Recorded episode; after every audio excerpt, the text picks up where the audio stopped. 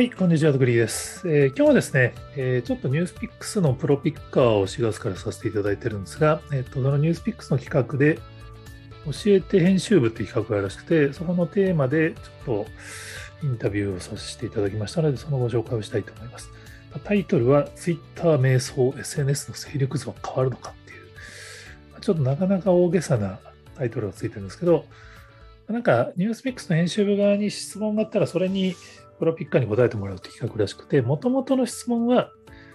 クラブハウスが一時的に流行ったけれど、すぐにダメになったスイート、その理由などをまとめて記事にしていただけるとありがたいですっていう。ま、ちょっとクラブハウスユーザーからすると大きなお世話だって話なんですけど、まあ、もうね、2年以上前ですからね、まあ、ちょっとクラブハウスの関係はもう Yahoo ニュースに記事にしてたのもありますし、まあ、編集部側もちょっとクラブハウスだけだと狭すぎるんで、まあ、SNS がブームになったり、オワコンになったりするサイクルを、まあ、教えてくださいという依頼がありまして、まあ、それに対してニュースピックス側の記事で対応させていただいてます。まあ、これ多分会員限定記事なんで全員は見れないと思うんですけど、まあ、ポイントだけご紹介しておくと、まあ、クラブハウスに関しては、もう本当、なんて言うんでしょうね、惑星直列のように全ての要因が重なった結果、実態よりもやっぱり大きくブームになっちゃったっていうのが痛かったと思うんですよね。単純にコロナ禍で、まあ、みんなが会話に飢えているタイミングで、しかも、なんか芸能人が儲かりそうっつって乗っかっちゃったんですよね。実際には収益にはならなかった。やっぱりその YouTube とか、インスタとかで出遅れた芸能人の人たちが、次はクラブハウスなクラブハウスを今のうちにやってフォロワー増やそうみたいなので、芸能人が大量に入ってきた結果、まあ、招待制なのも相まって、実力以上にブームになっちゃって、メディアも速攻で取り上げて、めちゃめちゃすごい山になったっていう。まあ、あの山になっちゃうと、やっぱり、あの、まあ、セカンドライフとか、ユーストリームとか、数々のサービスが繰り返してきてますけれども、やっぱりハイプが強すぎると、がっかり感が強いんで、オワコン扱いされちゃうっていう。まあ、クラブハウスに関してはそうだと思うんですけど、ポイントは他のサービスがどうかって話なんですよね。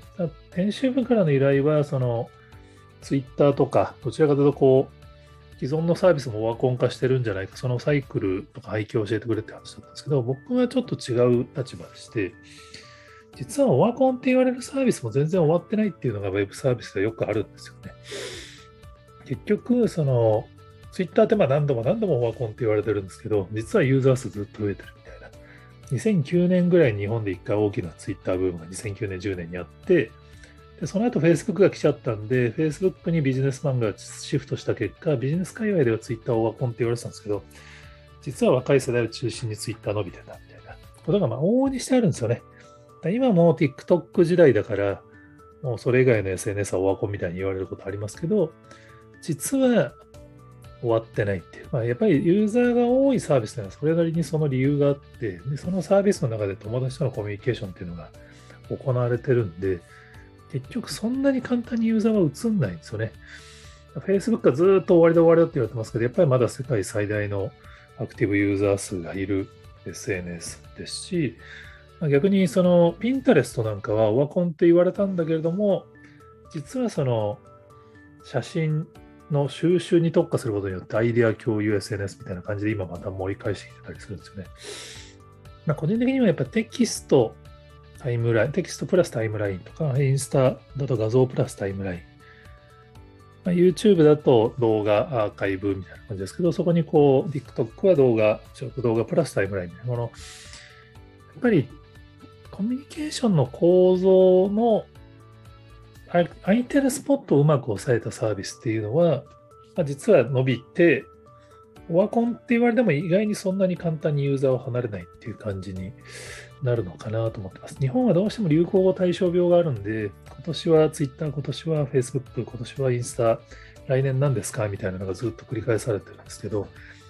大体その話題になるタイミングってちょっと早いんですよね。実はその後の方がユーザー数増えてるんだけど、まあ、広告代理店海外の人たちはなんかブーム終わったでしょって言っちゃうみたいなのがよくありますんで、まあ、騙されないでくださいねっていうインタビューをしました。はい。ニュースピックス会員の方はぜひ記事の方も読んでいただければ幸いです。他にもこんな話ありますよっていうのをご存知でしたら、ぜひえコメントやツイートで教えていただけると幸いです。どうもありがとうございます。